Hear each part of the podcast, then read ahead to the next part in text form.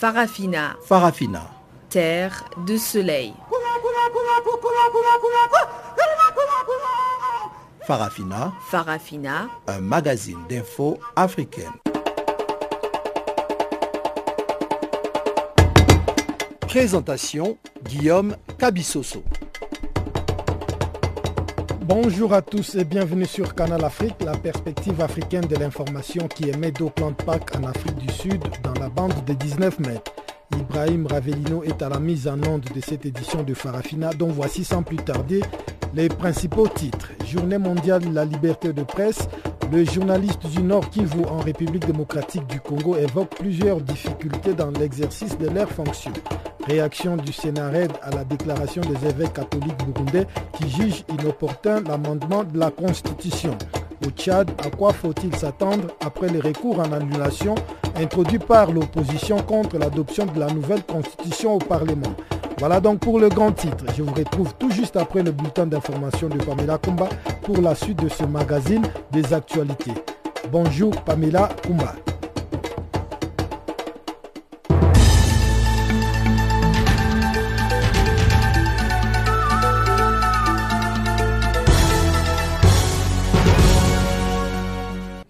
Bonjour à tous et merci de suivre ce bulletin qui s'ouvre sur la crise malgache.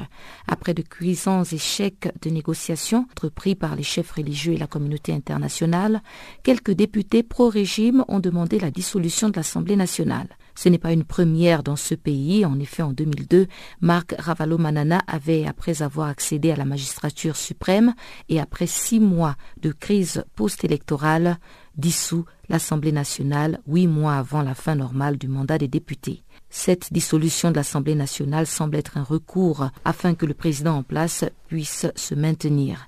Il faut aussi noter que le jugement de la Cour constitutionnelle sur le contrôle de constitutionnalité des nouvelles lois électorales et sur la requête déposée par les députés de l'opposition devrait être connu cette semaine. Cette décision pourrait changer le cours de l'histoire à Madagascar et permettre d'éviter ou non également le pire. En effet, la seule échappatoire pour le régime actuel et ses dirigeants, de plus en plus critiqués, ne serait autre chose que l'annonce de la non-conformité de ces lois à la Constitution. Réaction des évêques au Burundi, ils jugent le moment inopportun pour amender la Constitution. Monseigneur Joachim Ntaonderei, évêque de Muyinga et président de la conférence des évêques, explique dans une déclaration commune que cette révision constitutionnelle n'a pas lieu d'être, d'autant plus que des pressions sont exercées sur les populations. L'Église catholique s'est prononcée au lendemain du lancement de la campagne référendaire. Le dit référendum très controversé qui doit se tenir le 14 mai permettra au président Pierre Kourounzinza de rester au pouvoir jusqu'en 2034. Dans une déclaration, la conférence des évêques de la première église du Burundi explique sa position en décrivant un climat de peur régnant dans le pays en proie à une profonde crise politique depuis trois ans. Les évêques dénoncent aussi le comportement de certains Burundais qui usent de la violence et abusent de leur autorité pour opprimer la liberté d'expression et d'opinion de leurs adversaires politiques. La campagne officielle pour le référendum constitutionnel du 17 mai a débuté mardi et doit durer 14 jours. Au total, 26 partis proches du pouvoir en place, CNDD, FDD et la coalition d'indépendants Amizero Ya à Burundi, qui signifie espoir des Burundais, ont été autorisés à faire campagne. Les quelques partis d'opposition encore présents dans le pays qui ont appelé à voter non disent craindre des représailles du pouvoir en place en cas de boycott. Un décret présidentiel prévoit une peine de 1 à 3 ans de prison pour quiconque prônerait l'abstention. L'Afrique, à l'instar de la communauté internationale, célèbre ce 3 mai la journée mondiale de la liberté de la presse. L'événement est placé cette année sur le thème Médias, justice et état de droit, les contrepoids du pouvoir. Ce thème vise à attirer l'attention de l'opinion internationale sur les risques qu'encourent les journalistes dans l'exercice de leur métier et encourager aussi les gouvernants à multiplier les stratégies pour leur protection. Pour l'ONU, cette journée dédiée à la presse permet aux professionnels de ce métier jugé difficile de faire l'état des lieux en ce qui concerne les avantages et les dangers qu'ils encourent.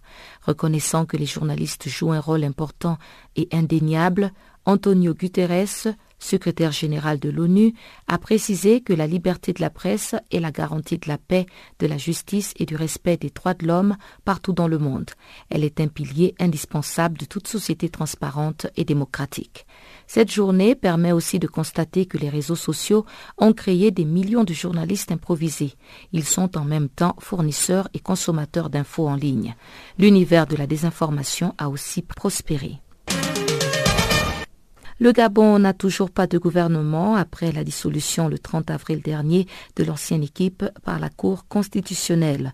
Mais mercredi, le CGE, le bureau exécutif du Centre gabonais des élections, présidé par le magistrat Moïse Bibaloukoumba, est entré en fonction mercredi à Libreville après une prestation de serment devant la Cour constitutionnelle. Le bureau exécutif du Centre gabonais des élections, porté sur les fonds baptismaux dans les années 90 au sortir des accords de Paris, est devenu tour à tour la Commission nationale électorale autonome et permanente et pour finir, enfin, le bureau exécutif du Centre gabonais des élections. Au dire de certains observateurs, les Gabonais attendent des réponses crédibles et efficaces au cours des prochaines élections législatives pour éviter des contestations électorales, à l'exemple de celle d'août 2016. Et on termine au Nigeria. Le bilan du double attentat de mardi à Moubi s'est alourdi. Il se chiffre désormais à 86 morts selon des témoins contre 30 initialement annoncés par les autorités. Les employés du cimetière de la ville affirment avoir enterré 86 personnes entre mardi et mercredi. L'un d'eux évoque vraisemblablement des personnes blessées qui ont succombé à leurs blessures pendant la nuit.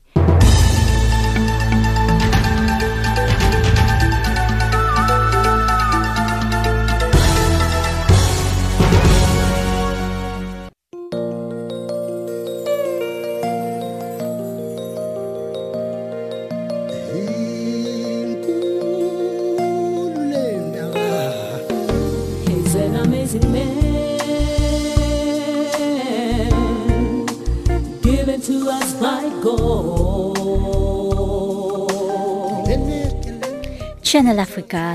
Écrivez-nous sur notre page Facebook Channel Africa. Faites-nous des tweets French Farafina ou bien Channel Africa 1.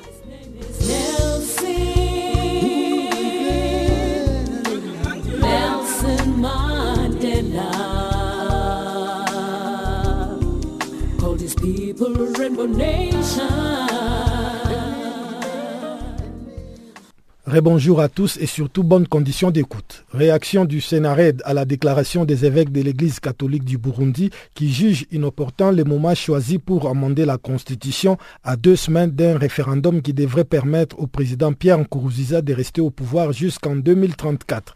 La conférence des évêques, la première église du Burundi, a expliqué sa position par ce qu'elle décrit comme un climat de peur régnant dans le pays en proie à une profonde crise politique depuis trois ans. Suivons à présent la réaction de Pancras Chimpaye, le porte-parole du Sénared. Euh, l'observation qui a été faite par l'Église catholique euh, est une observation pertinente et malheureusement, euh, je ne dirais pas qu'elle vient à point nommé parce que je crois que la machine de la mise en place d'une nouvelle constitution, elle est en marche. On a vu hier le début de la campagne pour le référendum. On a suivi euh, un discours belliqueux de Pierre Nkurunziza qui menace euh, toute personne euh, qui s'interposera contre le référendum, qui va tout simplement l'éliminer physiquement. Donc c'est pour vous dire qu'à deux semaines de cette échéance, on ne peut malheureusement pas changer grand-chose. S'il y avait une force régionale ou s'il y avait des sanctions drastiques comme un embargo économique, voilà les actions qui pourrait peut-être faire réfléchir euh, euh, M. Pierre Nkurunziza. Euh, sinon, la déclaration de l'Église catholique que nous saluerons, et nous ne pourrons malheureusement pas changer la démarche qui a été entreprise, la démarche unilatérale de Nkurunziza, de, de mettre en place une nouvelle constitution. Et pourquoi avoir attendu aussi longtemps pour faire déclaration? L'Église catholique, finalement, a-t-elle reçu de menaces ou des intimidations? Bon, vous savez, au Burundi, personne n'est épargné par n'est épargné des intimidations ou des menaces. On menace tout le monde. Euh, je pense que l'Église catholique, si vous faites un feedback, euh, il a toujours sorti des déclarations qui étaient dans le sens euh, plutôt d'une concertation, d'une négociation, plutôt que d'une démarche solitaire de changer la Constitution. Effectivement, le prescrit de la Constitution interdit tout changement de la Constitution qui pourrait porter atteinte à l'unité nationale. Or, le référendum actuel, il divise. Le référendum actuel, il a déjà euh, eu des martyrs parce qu'il y a des, personnes qui ont déjà été tuées, des personnes qui sont arrêtées euh, parce qu'ils sont opposés à ce référendum. Donc c'est une constitution qui divise, c'est une constitution qui va même euh, replonger le Burundi dans une guerre civile. Donc l'Église catholique a raison de dire que ce n'était pas le moment de faire, de changer la constitution. Et croyez-vous qu'après la tenue de ce référendum qui aura lieu le 17 euh, mai prochain, il y a encore moyen de parler des négociations d'Arusha? Euh, Non, comme je le disais à Jeune Afrique cette semaine, euh, les portes de la négociation seront complètement fermées parce que la base de la négociation, c'était l'accord d'Arusha. La base de la négociation, c'était l'esprit et la lettre de l'accord d'Arusha. Or, ce qui va être adopté euh, le 17, c'est l'enterrement de l'accord d'Arusha, c'est l'enterrement de cette base de négociation. Donc, il n'y aura plus matière à négocier parce que Rosiza aura unilatéralement décidé de continuer en solo, de s'autoproclamer président de la République à vie, tout au moins jusqu'en 2034.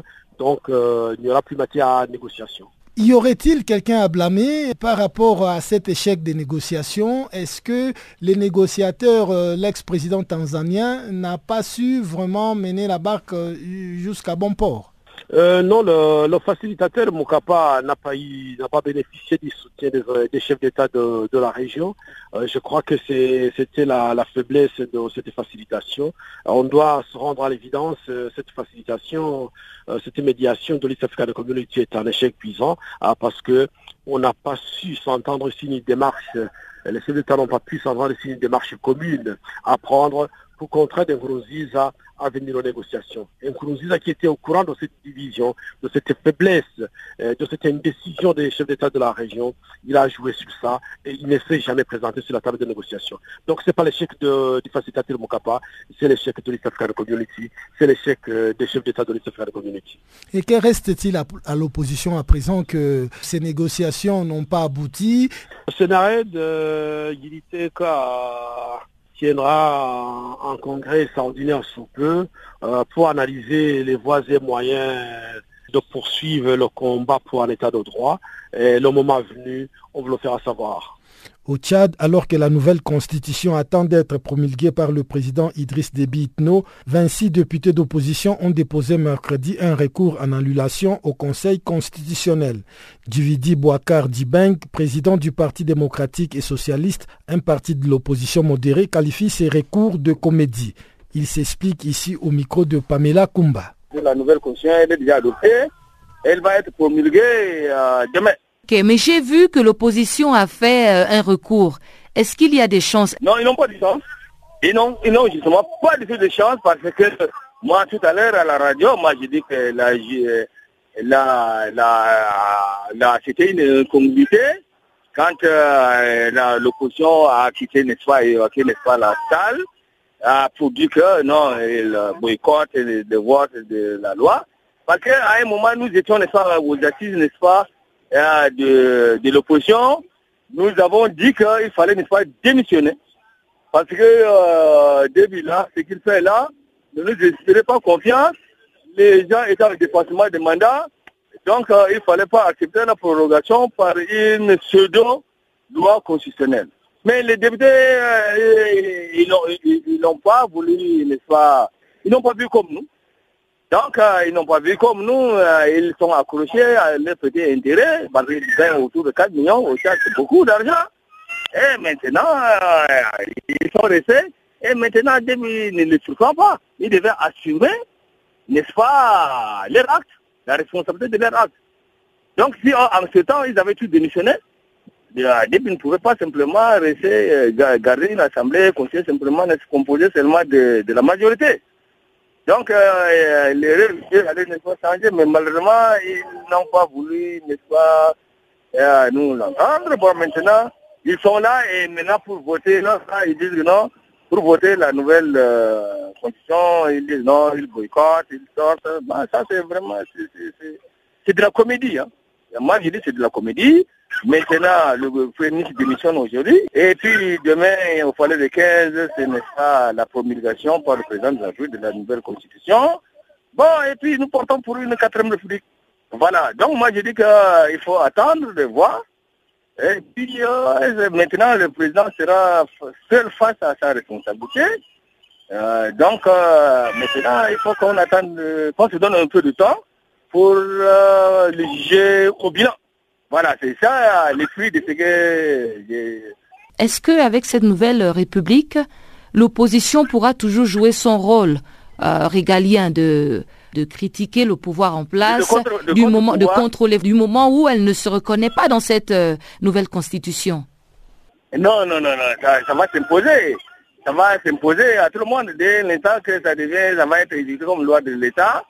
Donc euh, les gens, bon, mais maintenant les gens, euh, ils se, ils se positionnent par rapport, n'est-ce pas, aux élections législatives de 2000, de novembre, non? Il y a des gens qui se prononcent, il y a des gens déjà qui se préparent pour ne pas aller aux élections, donc il n'y a pas de problème. Non, ce qu'ils font, c'est simplement de, la comédie.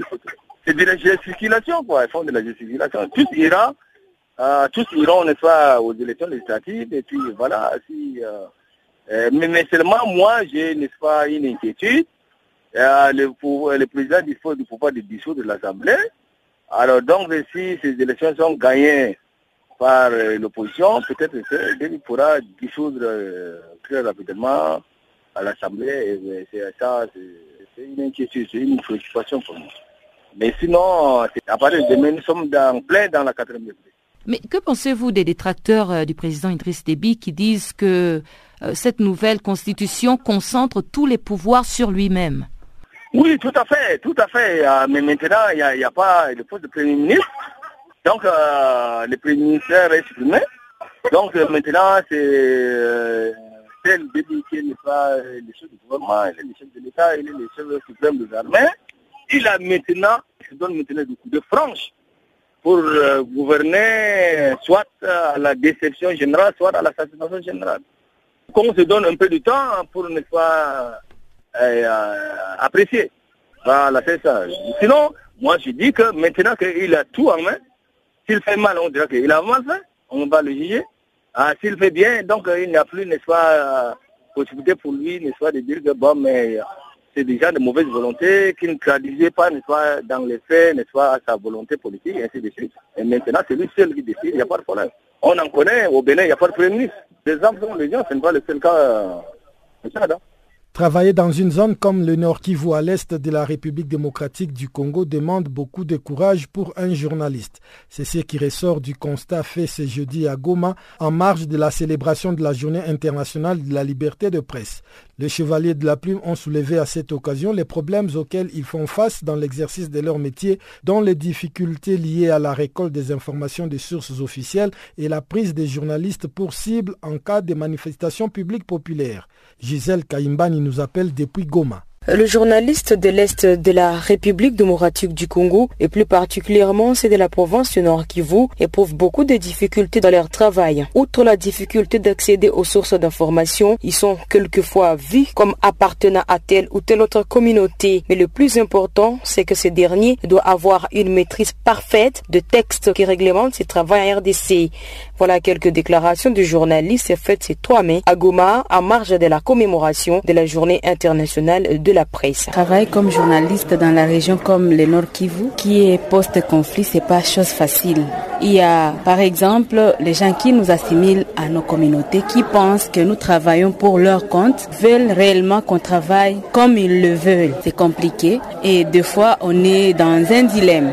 Euh, il faut dire que ce n'est pas facile en province du Nord Kivu, à l'est de la RDC, de bien récolter donc les données. Ce sont des grandes difficultés euh, parce que, euh, en tout cas, la liberté de la presse, c'est un danger. Hein. La liberté de la presse chez nous, jusque-là, moi je dirais que ce n'est pas encore effectif dans, dans l'est de la RDC. nous avons le premier défi, c'est l'accès aux sources officielles. Les sources officielles vraiment nous font chier ici à Goma. Autre défi, il y a certaines personnes qui n'ont pas euh, la culture de comprendre. Vous pouvez écrire quelque chose qui est vrai, mais dès que vous publiez, ils commencent à dire que non, non, je ne vous avais pas dit d'écrire comme ça. Ils veulent qu'on écrive comme ils veulent. Rosalie Zawadi, présidente de l'Union nationale de la presse du Congo, section du Nord Kivu, dit que le travail de journaliste est difficile dans une région comme celle du Nord Kivu. On dit du choc des idées jaillit la lumière.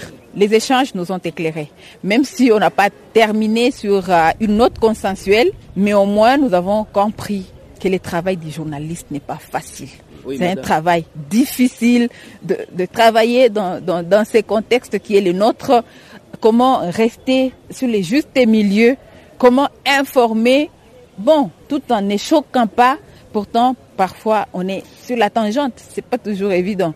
Entre novembre 2017 et avril 2018, près de 44 cas d'atteinte à la liberté de la presse en RDC ont été enregistrés, s'est exclamé Touvert Undi, de journaliste en danger en Nord Kivu. Depuis Accra, au Ghana, où il célèbre cette journée, il espère que 2018 sera une année où moins de cas de violation de la liberté de presse seront enregistrés. La situation de la liberté de la presse en RDC n'est pas reluisante. Hein. Depuis six mois que nous avons publié notre rapport, depuis le 2 novembre, donc je voulais dire, nous avons enregistré près de 44 d'atteintes à la liberté de la presse, ce qui augure une très mauvaise année. Nous sommes en train de déplorer que, encore une fois, 2018 soit une très très mauvaise année pour la presse congolaise. Nous pensons qu'il est temps de prendre déjà des dispositions au niveau donc du gouvernement pour éviter que nous ayons des débordements étants. La province du Nord Kivu n'est pas épargnée dans cette euh, violation de la liberté de la presse. Nous voyons certains services euh, en train de confisquer certains matériels pendant certains reportages euh, liés aux activités euh, d'expression populaire, on a vu certains journalistes victimes, soit des manifestants, soit euh, des policiers. Donc c'est tout ça qui entre en ligne des comptes dans ces violations. Mais nous espérons que 2018 pourra être une année de moins de cas au Nord Kivu au regard de la coopération qui est en train de naître entre les services et la presse. En ville de Butembo, cette journée a été aussi célébrée sous les thèmes retenus pour cette année. Je cite médias, justice et état de droit, les contrepoids du pouvoir. Et en ville de Béni, un arbre de la liberté de la presse a été planté ce 3 mai. Depuis Goma, Gisèle Kaimbani pour Canal Afrique. Merci Gisèle Kaimbani. Deux journalistes ont été arrêtés au Zimbabwe à la veille de la journée mondiale de la liberté de la presse célébrée ce jeudi. Il leur est reproché d'avoir violé une loi portant sur les enfants. Les détails dans ces condensés de Barthélémy Nguessan. Le rédacteur en chef du quotidien Newsday, Wisdom Nzungairi, et le reporter Desmond Shingaramde ont été arrêtés et inculpés mercredi pour avoir violé une loi relative aux enfants. C'est ce qu'a déclaré leur avocat, maître Jeremiah Bamou, qui a expliqué à la presse que les journalistes ont été formellement inculpés pour avoir enfreint l'article 5, paragraphe 5 de la loi sur les enfants. L'avocat a indiqué notamment qu'il leur est reproché d'avoir publié ou révélé dans l'un de leurs reportages l'identité d'une enfant prise en otage. Selon certains rapports, l'article incriminé qui a été publié le mois dernier a nommé une jeune fille de 16 ans. Cette dernière a été kidnappée et détenue dans une chambre d'hôtel pendant trois jours par un éminent disjockey d'une station radio locale. Maître Bamou a déclaré que la journaliste nie les accusations. Il a affirmé que ses clients n'ont pas commis d'effraction, raison pour laquelle il a avoué ne pas savoir pourquoi la police et l'État sont allés aussi loin pour arrêter les journalistes. Selon l'avocat, la question aurait pu être traitée par le Conseil des médias du Zimbabwe. Maître Jeremiah Bamou a par ailleurs indiqué que les journalistes arrêtés le mercredi ont été libérés le même jour. L'avocat a souligné d'autre part qu'on leur a demandé d'attendre que la police leur signifie la date à laquelle ils vont comparaître devant les tribunaux. L'élection du président Emerson Mnangagwa avait suscité beaucoup d'espoir au Zimbabwe pour davantage de liberté de médias. Cependant, les lois sur la presse strictes introduites par son prédécesseur Robert Mugabe restent toujours en vigueur. Le leader de l'Alliance du Mouvement pour le Changement démocratique, MDC, a récemment interpellé le président Emerson Mnangagwa lors des célébrations de la journée des travailleurs organisée mardi à Harare par le Congrès des syndicats du Zimbabwe. Nelson Chamisa a déclaré que le nouveau chef d'État n'était pas différent de son prédécesseur. M. Mnangagwa a pris la tête du pays suite à une intervention militaire qui a provoqué le départ en novembre de l'année dernière de Robert Mugabe après 37 ans à la tête du Zimbabwe. Les critiques du gouvernement disent que les médias d'État restent biaisés en faveur du parti au pouvoir. Les dernières arrestations de journalistes viennent justifier les inquiétudes de la Commission de l'Union européenne qui avait indiqué récemment par la voix de sa vice-présidente que beaucoup restait à faire au Zimbabwe. Fin avril dernier, Mme Federica Mogherini avait mis l'accent sur l'importance de disposer d'un cadre juridique définitif pour la liberté d'expression, la liberté des médias et la liberté de réunion à temps pour les prochaines élections. Rappelons que les scrutins présidentiels et parlementaires prévus cette année au Zimbabwe devraient se tenir au mois de juillet et pour une question de transparence, le gouvernement a invité la communauté internationale. L'Union européenne a répondu favorablement à l'appel, promettant d'envoyer une mission d'observation électorale au Zimbabwe. Barthélémy Nguessan pour Channel Africa.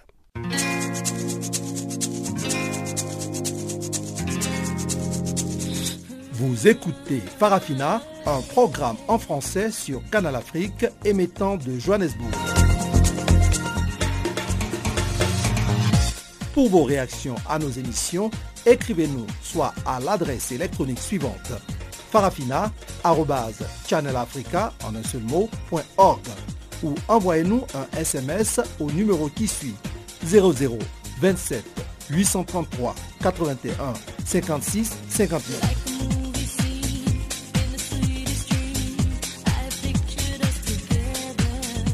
Notre adresse électronique mot, .org ou par SMS 0027 833 81 56 59.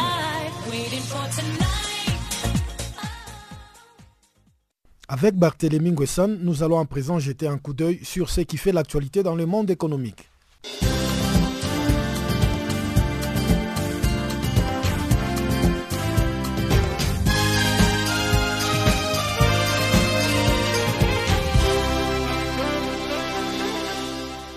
Bonjour Guillaume, bonjour à tous et bienvenue dans le bulletin de l'économie. Partons tout de suite au Burkina Faso où s'ouvre ce jeudi un forum national sur l'artisanat minier. La rencontre est placée sous le thème L'artisanat minier au Burkina Faso, quelle stratégie d'encadrement pour une meilleure contribution à l'économie nationale? Environ 200 délégués sont attendus à Ouagadougou, la capitale burkinabé. À travers ce forum, le ministère des Mines et des Carrières ambitionne de promouvoir des concertations afin de renforcer la productivité et la compétitivité du sous-secteur de l'artisanat minier d'une part et de réduire ses nuisances sur l'environnement et les populations burkinabé d'autre part. Depuis quelques années, l'or est le premier produit d'exportation du Burkina Faso qui occupe le quatrième rang des producteurs d'or sur le continent. Après l'Afrique du Sud, le Ghana et le Mali, le pays dispose d'une quinzaine de mines en exploitation industrielle, mais aussi de multiples sites d'orpaillage. Au Sénégal, le chef d'État Macky Sall a inauguré mercredi le premier lot de quatre immeubles ministériels. Les bâtiments sont localisés à Diamniadio, une nouvelle ville en construction à une trentaine de kilomètres de Dakar, la capitale. S'exprimant lors de l'inauguration, le président sénégalais a soutenu que les nouvelles sphères ministérielles vont permettre à l'État d'alléger sa facture de charges locatives de 8 milliards de francs CFA par an. M. Macky Sall a aussi annoncé la présence prochaine de grandes institutions dans la ville de Diamniadio. La réunion hebdomadaire du Conseil des ministres a été délocalisée dans les nouveaux bâtiments. Ce premier lot d'immeubles de 8 étages, entièrement meublés et équipés, a été réalisé par la société chinoise WIETC grâce à un partenariat entre l'État du Sénégal et la société sénégalaise en vol immobilier. Le projet a coûté environ 56 milliards de francs CFA. La Cori Banque internationale a financé les travaux à hauteur de 30 milliards de francs CFA. Et selon les termes de la convention, le promoteur va assurer la construction et l'entretien des bâtiments en échange d'un loyer. Après six ans, l'État sénégalais deviendra propriétaire à part entière des biens immobiliers. L'entreprise sénégalaise en vol immobilier devrait par ailleurs construire prochainement, à côté des sphères ministérielles, la Cité des Nations Unies qui pourra accueillir près de 3000 agents. L'Algérie se prépare à lancer la foire internationale d'Alger. Le ministre algérien du Commerce, Saïd Djellab, a annoncé mercredi lors d'une conférence de presse que l'événement va se tenir du 8 au 13 mai dans la capitale algérienne. Le ministre a indiqué que la foire vise à sceller de nouvelles opportunités de partenariat entre entités nationales et étrangères pour la création de sociétés mixtes en Algérie. M. Djellab a souligné que la Chine, le premier partenaire économique et commercial de l'Algérie, constitue l'invité de marque de l'événement. Placée sous le thème Le commerce au service de la production nationale, cette 51e édition de la Foire internationale d'Alger va accueillir près de 704 participants, dont 296 exposants étrangers venus de 25 pays. La Chine sera représentée par 58 entreprises. Les secteurs représentés sont notamment l'agroalimentaire, l'industrie énergétique, chimique et pétrochimique, l'électrique et l'électronique. Les domaines de la mécanique, la sidérurgie, les services et les grands travaux de bâtiments ne seront pas en reste. La Libye veut récupérer l'argent prêté par Kadhafi à des pays africains. Selon le chef du gouvernement d'union nationale, l'ancien guide libyen aurait prêté quelques 67 milliards de dollars à des pays comme l'Afrique du Sud, la Tanzanie, l'Ouganda, le Niger ou encore la Côte d'Ivoire. Concernant ces prêts, le ministre libyen des Affaires étrangères a parlé mercredi d'argent public dont le remboursement peut être échelonné et les intérêts revisés. La Libye étant confrontée à d'énormes difficultés économiques, le gouvernement de Fayez El Sarraj a engagé des procédures pour récupérer cet argent prêté par le colonel Kadhafi. Tripoli s'appuie notamment sur des documents de plusieurs banques libyennes provenant des archives de l'ancien guide qui n'ont pas toutes brûlé. Au Zimbabwe, le journal d'État The Herald a indiqué mercredi que Harare et Beijing ont signé plusieurs accords estimés à plusieurs milliards de dollars couvrant divers secteurs, notamment l'énergie, les routes et le développement général des infrastructures. Le rapport indique aussi que la Chine a aidé le Zimbabwe dans divers projets, comme l'extension de la centrale hydroélectrique de Kariba South, qui a porté sa capacité de production à environ 300 MW supplémentaires. Le gouvernement zimbabwéen s'est tourné vers Beijing lorsque l'ancien président Robert Mugabe s'est brouillé avec l'Occident la nouvelle administration du président Mnangagwa poursuit leurs relations de coopération avec la Chine, qui constitue à ce jour le principal investisseur du Zimbabwe. Ainsi prend fin notre bulletin de l'économie. Merci de rester en compagnie de Guillaume Kabissoso pour la suite de notre programme sur Channel Africa.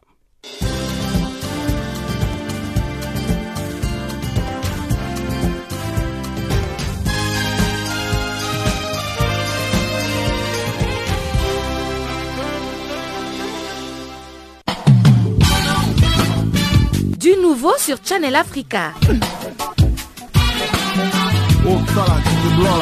Farafina, votre programme en français, change d'horaire sur nos différentes plateformes.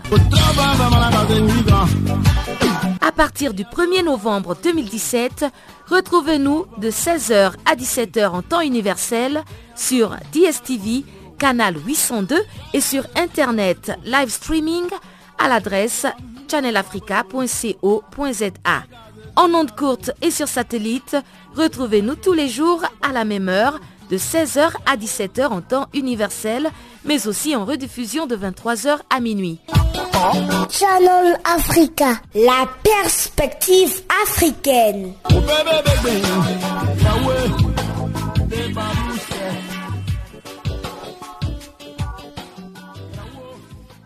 À l'ouverture de la deuxième partie de ce magazine des actualités, les violences qui ont ébranlé Bangui, la capitale centrafricaine, le mardi, continuent d'indigner plusieurs états-majors de partis politiques, à l'instar du bureau politique du Mouvement de libération du peuple centrafricain, MLC, qui a fermement condamné ces violences et a entraîné la mort d'un abbé ainsi que celle de nombreux fidèles.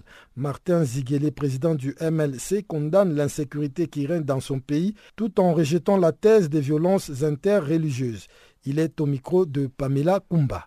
Il n'y a pas de regret de tension interreligieuse. Il y a que tout simplement un groupe euh, armé résiduel, je dirais, au kilomètre 5, euh, ne veut pas se soumettre à l'autorité de l'État. Il y a eu plusieurs négociations qui n'ont pas abouti. Ils se sont radicalisés et ils défient ouvertement l'État. Donc c'est de ça qu'il s'agit. Donc, profite de, de n'importe quelle situation pour créer des incidents créer des incidents et euh, rendre euh, la situation toujours plus tendue et plus complexe parce que vous comprenez qu'avec notre crise, il y a des gens qui ont intérêt à ce que cette crise la perdure.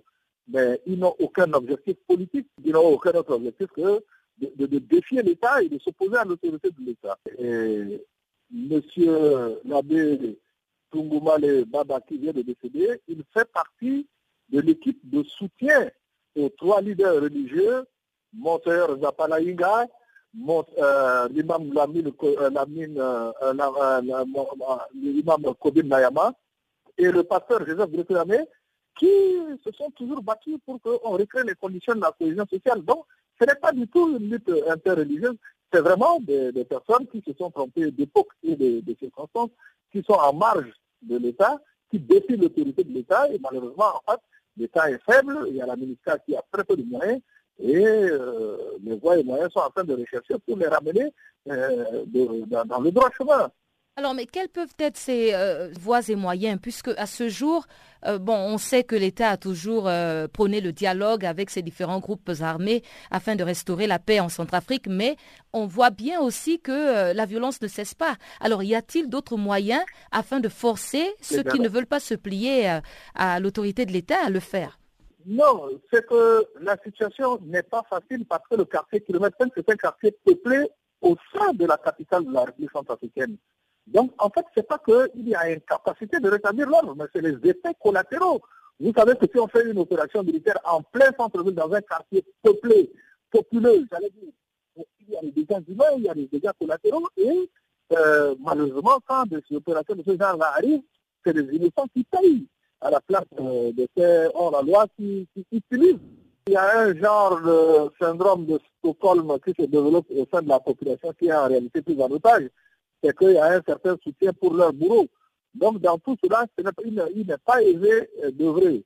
Mais naturellement, c'est une situation qui ne peut pas durer éternellement. Et je crois savoir que, d'une manière ou d'une autre, le force reviendra à la loi et la République s'étendra aussi à ces hommes-là. Est-ce que les populations vivent quand même dans une certaine euh, tranquillité? Les gens ne vivent pas, les gens survivent dans l'angoisse, euh, parce que vous savez, comme ce qui est arrivé hier, euh, l'abbé a été abattu, l'abbé Toumoumale a été abattu, mais il y a eu 15 autres personnes qui ont perdu la vie et il y a une centaine de blessés. Je vous dis bien, une centaine de blessés. Comment on peut vivre dans la quiétude, dans la paix, dans des circonstances pareilles, madame? Le président Touadéra a demandé une force euh, euh, des troupes supplémentaires pour venir renforcer la MINUSCA. Et est-ce que ça va aider quand on sait aussi qu'il y a des populations qui se plaignent euh, de l'action de la MINUSCA sur le terrain? Oui, mais depuis que M. Guterres est passé, le secrétaire général des Nations Unies est passé à Bangui au mois d'octobre dernier, il a promis que les troupes de la MINUSCA seraient renforcées en quantité et en qualité pour faire face à cette situation de violence inouïe. Euh, depuis octobre jusqu'à aujourd'hui, nous attendons, mais vous voyez que la mort n'attend pas, puisque chaque jour, chaque jour que Dieu fait, chaque petit incident donne systématiquement lieu à une dizaine de morts au moins et à plusieurs dizaines de blessés. Je pense qu'il y a un problème de réactivité qu'il faut regarder parce qu'on ne peut pas accepter que les hommes et les femmes continuent de mourir aussi gratuitement, aussi gratuitement. Toujours en République centrafricaine, les appels au calme se sont multipliés à Bangui qui a été secoué mardi par des violences suite aux attaques contre l'église de Fatima et la mosquée de Lakunga. Le dernier en date est celui de la mission des Nations Unies qui a appelé la population à éviter toute escalade sur des bases confessionnelles. Vladimir Montero, porte-parole de la MINUSCA, a fait le point sur la situation au micro de Florence Westergaard. Les violences de mardi euh, sont nées après l'arrestation d'un membre d'un groupe criminel par les forces de, sécurité intérieure, n'est-ce pas? Les membres de ce groupe ont, réagi et ont attaqué les forces de sécurité. Les affrontements ont touché une église, ce qui a causé euh, un nombre important de, morts et de blessés. Je ne peux vous donner le chiffre exact, mais par rapport à cela, nous avons immédiatement déployé euh, une patrouille près de cette église, mais également dans d'autres endroits de la ville où, suite à ces événements, il y a eu des manifestations de certaines personnes euh, qui s'en sont pris à, des civils innocents qui ont été euh, malheureusement tués. Une mosquée a également été attaquée. Euh, ce matin, ce mercredi, la situation est redevenue calme avec l'intervention notamment des autorités des appels euh, aux populations pour ne pas tomber dans la manipulation sur des bases religieuses. C'est d'ailleurs l'appel contenu dans le communiqué de la MINUSCA de ce mardi euh, en disant aux populations de bandits d'éviter de, tomber dans cette spirale de vengeance car cela ne fait que tomber dans le jeu de, ceux qui essaient de faire pourrir la situation. Nous continuons donc à, travailler avec les autorités pour voir comment régler le problème de ce groupe criminel APK5 qui est à l'origine des problèmes. Mais également, nous prenons des dispositions concernant les excès les cas du FPRC qui, qui de descendre sur Bangui. Mais nous, nous avons envoyé un message ferme et nos hommes sur le terrain sont prêts également, y compris à utiliser la force. Oui, donc euh, vous dites qu'aujourd'hui la situation est calme. Comment réagit un peu la population? Ben, Il y a euh, des gens qui s'en sont pris à, à, la MINISCA, des déclarations hostiles, n'est-ce pas? Mais nous, nous, nous, nous, parlons aux gens, nous leur disons que l'ennemi, ce n'est pas la MINUSCA, l'ennemi, ce sont ces groupes criminels et c'est ensemble, avec les forces centrafricaines, que nous allons parvenir à, à, répondre à cette situation, non seulement ici à Bangui, mais également euh, à l'intérieur du pays où il y a quelques foyers de tension depuis quelque temps. Oui, tout à fait. Donc, euh, quel est, vous pouvez peut-être nous rappeler justement l'appel de la MINUSCA à la population ben, il y a un appel d'abord pour qu'elle ne cède pas à, à, la manipulation et essaie de se faire justice, n'est-ce pas, euh, en leur disant que le problème n'est pas d'ordre religieux, ce n'est pas euh, un problème chrétien-musulman. Nous disons également à la population de certaines communautés d'éviter de prêter oreille aux, déclarations de certains de leurs leaders, n'est-ce pas, qui euh, prennent notamment du FPRC, des excellents FPRC qui disent que ce que nous menons au kilomètre 5 est contre une communauté. Ce n'est pas vrai. Donc, ce genre d'appel que nous lançons, mais surtout de faire confiance aux autorités qui sont euh, les seules capables de mener ce pays vers, vers la paix. Les autorités qui ont été élues démocratiquement. Rendons-nous à présent au Soudan où le président Omar El-Béchir a ordonné la fermeture de 13 missions diplomatiques à l'étranger et une réduction d'effectifs au sein du ministère des Affaires étrangères à Khartoum sur fond de graves crises économiques. Cette mesure intervient deux semaines après le limogeage du chef de la diplomatie Ibrahim Gandour qui avait dit que des diplomates en poste à l'étranger n'étaient pas payés depuis deux mois. Le président Béchir a aussi ordonné de limiter à une personne le personnel diplomatique dans cette autre mission et de réduire de 20% le nombre d'employés administratifs dans toutes les autres missions diplomatiques. Il a été également décidé de supprimer complètement le personnel administratif au siège du ministère à Khartoum où les diplomates seront désormais chargés des tâches administratives.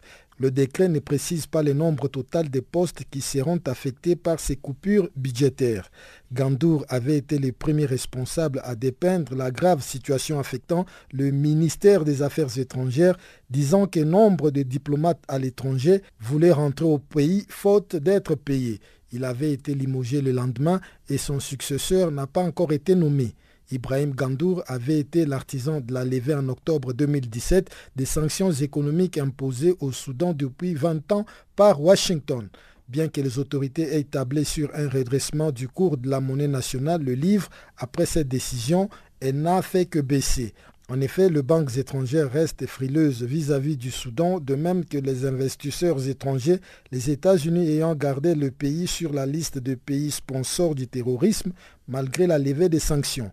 La Banque mondiale avait suggéré de lever les restrictions entre le marché des champs officiels et parallèles afin de donner un coup de fouet à l'économie. Elle prône également des vastes réformes économiques. Mais le processus a suscité des controverses. La décision du gouvernement de confier les importations céréalières au secteur privé a suscité ces derniers mois un vif mécontentement au sein de la population après le quasi-doublement des prix du pain. Outre les sanctions, l'économie soudanaise a subi un coup dur avec la sécession du Soudan du Sud en 2011 qui l'a amputé de la plus grande partie de ses revenus pétroliers. L'UNICEF s'inquiète du sort des 100 000 des réfugiés Rohingyas à Cox's Bazar au Bangladesh à l'approche de la mousson. Pendant la mousson qui dure de juin à septembre, la santé et le bien-être des enfants réfugiés Rohingyas sont affectés, augmentant le risque de maladies infectieuses, de mauvaise hygiène de l'eau et de l'assainissement, ainsi que de blessures des enfants dont le système immunitaire est déjà affaibli par la malnutrition aiguë. Suivant les explications de Christophe Boulierac, porte-parole de l'UNICEF à Genève, dont les propos ont été recueillis par Christina Silvero. Pour bien faire comprendre à vos auditeurs le terrain de Cox's Bazar, il y a donc depuis août dernier 700 000 personnes qui sont arrivées de Birmanie et qui ont dû euh, s'installer dans la région de Cox's Bazar. Euh, surtout avec des bambous et des plastiques. Alors depuis plusieurs mois, leurs habitats se sont un petit peu euh, arrangés, mais ça reste donc un endroit extrêmement fragile, extrêmement vulnérable. Et c'est ce que nous disons aujourd'hui, c'est qu'il y a eu ces derniers jours trois euh, petites tempêtes de pré-mousson qui ont déjà engendré des dommages. Euh, je racontais ce matin ce que on me disait euh, du terrain. Euh, il y a eu des enfants qui ont été vus hier sur le toit pendant la tempête pour essayer de retenir les bâches plastiques de leur maison. Donc on est dans une situation de pré-mousson et déjà on s'aperçoit que la population réfugiée Rohingya des Cox's Bazar est dans un état de grande vulnérabilité et c'est un signal évidemment préoccupant. Combien de personnes pourraient être euh, affectées justement par euh, l'arrivée des moussons? Vous avez parlé de 700 000 Rohingyas qui sont réfugiés au Bangladesh. Alors aujourd'hui nous estimons qu'il y a environ 100 000 personnes qui sont directement menacées par les inondations et les glissements de terrain. Les inondations et les glissements de terrain, c'est la conséquence euh, directe de cette saison des moussons. Sur ces 100 000 personnes, on estime qu'il y a 55 000 enfants. Ça, c'est s'il y a des conditions de mousson, on va dire, standards, mais il est possible, tout à fait possible, que cette estimation atteigne 200 000 personnes menacées par les inondations et les glissements de terrain si les pluies s'avèrent être euh, beaucoup plus intenses que prévu. Alors, euh, vous parlez de, glissements de terrain et d'inondations. Ça aura un impact sur les infrastructures? Oui, oui, euh, vous savez à quel point la santé des enfants dans les camps et, ailleurs, dans les camps de réfugiés et ailleurs, dépend de leur accès à de l'eau propre et aussi de leur accès à de l'assainissement propre. Il y a une cartographie récente qui a montré qu'il y a à peu près la moitié des puits qui ont été euh, creusés dans ces euh, camps de réfugiés et plus d'une latrine sur trois euh, risque d'être affectée par les inondations et les glissements de terrain. C'est un danger hein, parce que cela veut dire qu'il peut y avoir vraiment des situations où beaucoup de familles n'aient plus accès à de l'eau et des latrines peuvent être emportées, ce qui créerait de gros problèmes d'hygiène dans le camp où il existe évidemment une grande promiscuité, où il y a beaucoup de personnes sur une surface réduite. Ils risqueraient de se retrouver face à quoi les réfugiés euh, si jamais euh, justement ces latrines euh, étaient emportées? Et quelles seraient les répercussions sur le plan de la santé? Il y a surtout pour les enfants un gros risque d'une augmentation des diarrhées aqueuses aiguës. Vous savez que la diarrhée est extrêmement dangereuse pour les enfants. Cela se répercute de facto sur l'état nutritionnel des enfants pour résumer, cette période de mousson, elle va impacter, elle va avoir un effet sur la santé, le bien-être des enfants, ça va augmenter le, risque de maladies infectieuses, de mauvaise hygiène d'eau et d'assainissement, et puis des blessures. Donc l'eau et l'assainissement, euh, l'état nutritionnel euh, des enfants, vous savez qu'il y a eu euh, depuis le début de l'année plus de 6000 enfants qui ont été admis dans des structures de traitement de malnutrition aiguë sévère. La malnutrition aiguë sévère, c'est lorsque l'enfant a est vraiment confronté à des risques de, vie ou de mort. Euh, et puis, ils peuvent, euh, ces, moussons peuvent aussi occasionner des séparations de la famille hein, en raison des inondations. Il peut y avoir une confusion et des, séparations, des enfants qui se retrouvent euh, isolés sans parler, sans oublier non plus les écoles.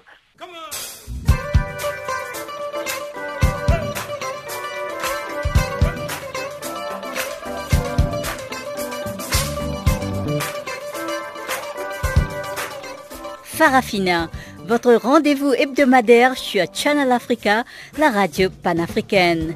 Farafina, votre programme des actualités en langue française sur Channel Africa.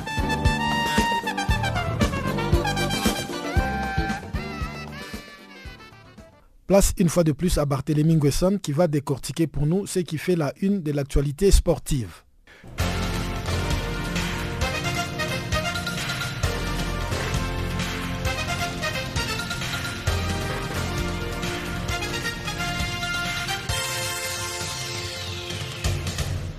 Bonjour à tous et bonjour à toutes.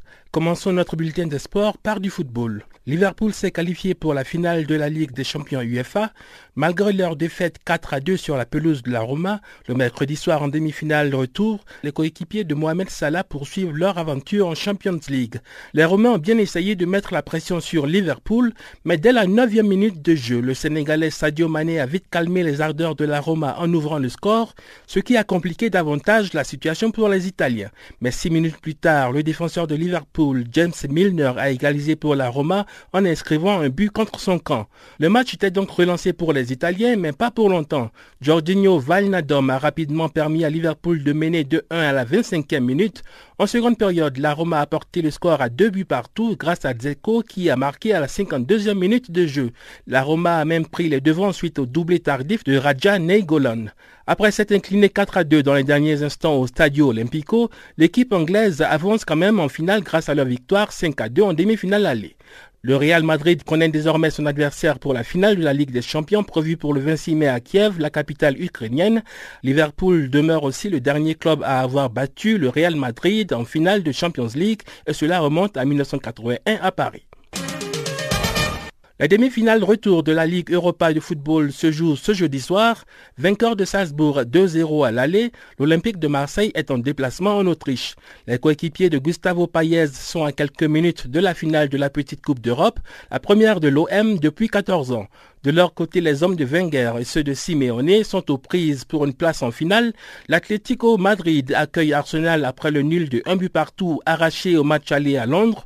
Rappelons que la finale de la Ligue Europa va se jouer le 16 mai prochain au Groupama Stadium de Lyon en France. Direction le Libéria. Le pays hôte et la Gambie sont en finale de la Coupe UFO à zone A des moins de 20 ans. En demi-finale, le Mali est tombé le mercredi devant le Libéria sur le score de 1 but à 0, à la grande joie du président George Weah qui assiste à sa première compétition en tant que chef d'État. Dans la deuxième demi-finale, la Côte d'Ivoire s'est inclinée face à la Gambie. Le score à la fin du temps réglementaire était de 1 but partout. C'est à l'issue de la séance de tirs au but que les jeunes Gambiens se sont imposés par 6 tirs à 5. Rappelons que le tournoi a débuté le 25 avril dans la capitale libérienne. Elle met en compétition 8 équipes de la zone A de l'Union des fédérations de football, notamment le Cap Vert, la Guinée-Bissau, la Sierra Leone, le Sénégal, la Côte d'Ivoire, le Mali, la Gambie, la Guinée et le Libéria. La deuxième édition de la zone UFOA, zone A des moins de 20 ans, va prendre fin le 6 mai prochain à Monrovia, au Libéria. Partons maintenant en Éthiopie. Une rencontre est prévue ce jeudi entre la Fédération de football et les 16 clubs du championnat de première division afin de trouver une solution au vandalisme qui règne depuis plusieurs mois dans le stade. La rencontre intervient après la décision de la Fédération de suspendre tous les championnats en cours suite à l'attaque d'un arbitre. Pour rappel, lors d'un match le week-end dernier entre les clubs Walwalo, Adigrat University et Défense, l'arbitre de la rencontre a accordé un but au club militaire. La décision a fâché l'équipe universitaire dont les joueurs et l'entraîneur ont violemment attaqué l'officiel. Suite à ces incidents, la fédération a décidé de suspendre le championnat afin de mener des enquêtes. Le coach qui a frappé l'arbitre a été licencié dans la foulée par son club. La rencontre de ce jeudi entre les autorités sportives éthiopiennes et les clubs du championnat de première division vise notamment à trouver une solution pour mettre fin aux violences qui surviennent depuis plusieurs mois dans le football éthiopien. Parlons de tennis à présent. En Allemagne, Alexander Zverev s'est qualifié mercredi pour les quarts de finale du tournoi de Munich. L'Allemand a battu son compatriote Yannick Hoffmann en trois manches 6-7, 6-4 et 6-2. Zverev, qui faisait son entrée à Munich le mercredi, va affronter en quart de finale un autre Allemand, Jan Lennart Struff, tombeur de Yannick Madden en 6-3, 3-6, 6-3. Yong Chang s'est également qualifié mercredi pour les quarts de finale du tournoi de Munich. Et puis au Portugal, Carl Edmund a atteint les quarts de finale de l'Open d'Estoril. Le Britannique a éliminé mercredi l'Australien Alex de Minor en 2-7, 6-2 et 7-5. En simple dame, au Maroc, Paola Badoza a battu Polona Erkog au deuxième tour de l'Open de Rabat. Badoza s'est imposé en trois manches 6-7, 6-1 et 6-2. En athlétisme, le Canada s'est joint au mouvement de protestation contre la nouvelle réglementation de l'IAF, l'Association internationale des fédérations d'athlétisme. L'instance canadienne souhaite une participation d'athlètes sans discrimination. Le professeur Steve Cornelius de la faculté de droit de l'Université de Pretoria a quant à lui démissionné en tant que membre du tribunal disciplinaire de l'Association internationale d'athlétisme en signe de protestation contre le nouveau règlement. La championne du monde du 800 mètres, Caster Semenya et d'autres coureuses de demi-fond hyperandrogènes continuent de recevoir le soutien du monde entier à la suite d'une règle controversée appliquée la semaine dernière par l'Association internationale d'athlétisme. Le nouveau règlement force les femmes athlètes souffrant d'hyperandrogénie à réduire leur taux naturel de testostérone afin de concourir sur la scène internationale. En Afrique du Sud, le comité olympique et le gouvernement ont déclaré qu'ils vont se rencontrer pour discuter de la question. Ils n'ont cependant pas encore révélé s'ils contesteraient la décision. Voilà, c'est la fin de ce bulletin de l'actualité sportive. Merci de nous avoir suivis.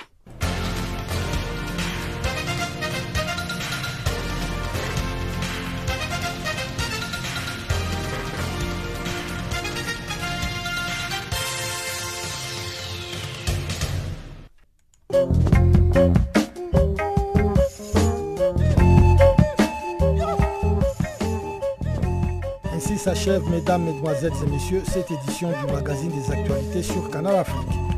Avec vous, c'était Guillaume Kabissoso. La mise en onde était assurée par Wiseman Mangeli. Mesdames, Mesdemoiselles et Messieurs, merci de votre aimable fidélité. Le prochain rendez-vous est pris pour demain, même heure, même fréquence. Au.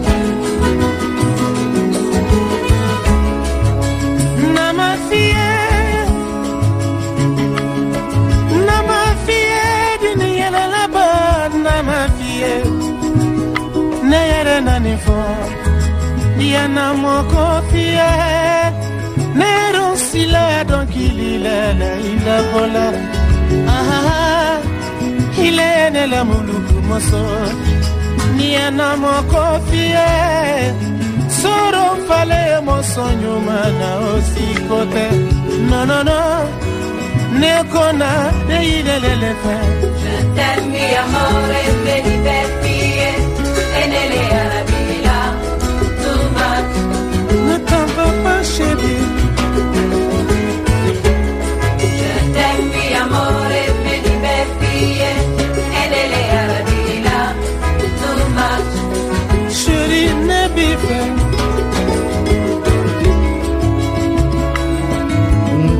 tempero, sim, um tempero. Não tá também viver sem medo e confiança, não era mais visão. Olhar de nós criança, tá da dor na brilha de inocência. E na noite se gritaiada, tempora talvez tá da mainã. Na brandura e calmaria, nós amor também descansado de luta e resistência Para sobreviver nessa tormenta Na brandura e calmaria Nós amor tá bem descansado de ser luta e resistência para sobreviver nessa tormenta. mi amore te diverti e nelle arabi là much. Boinha desafio e demais. Je t'aime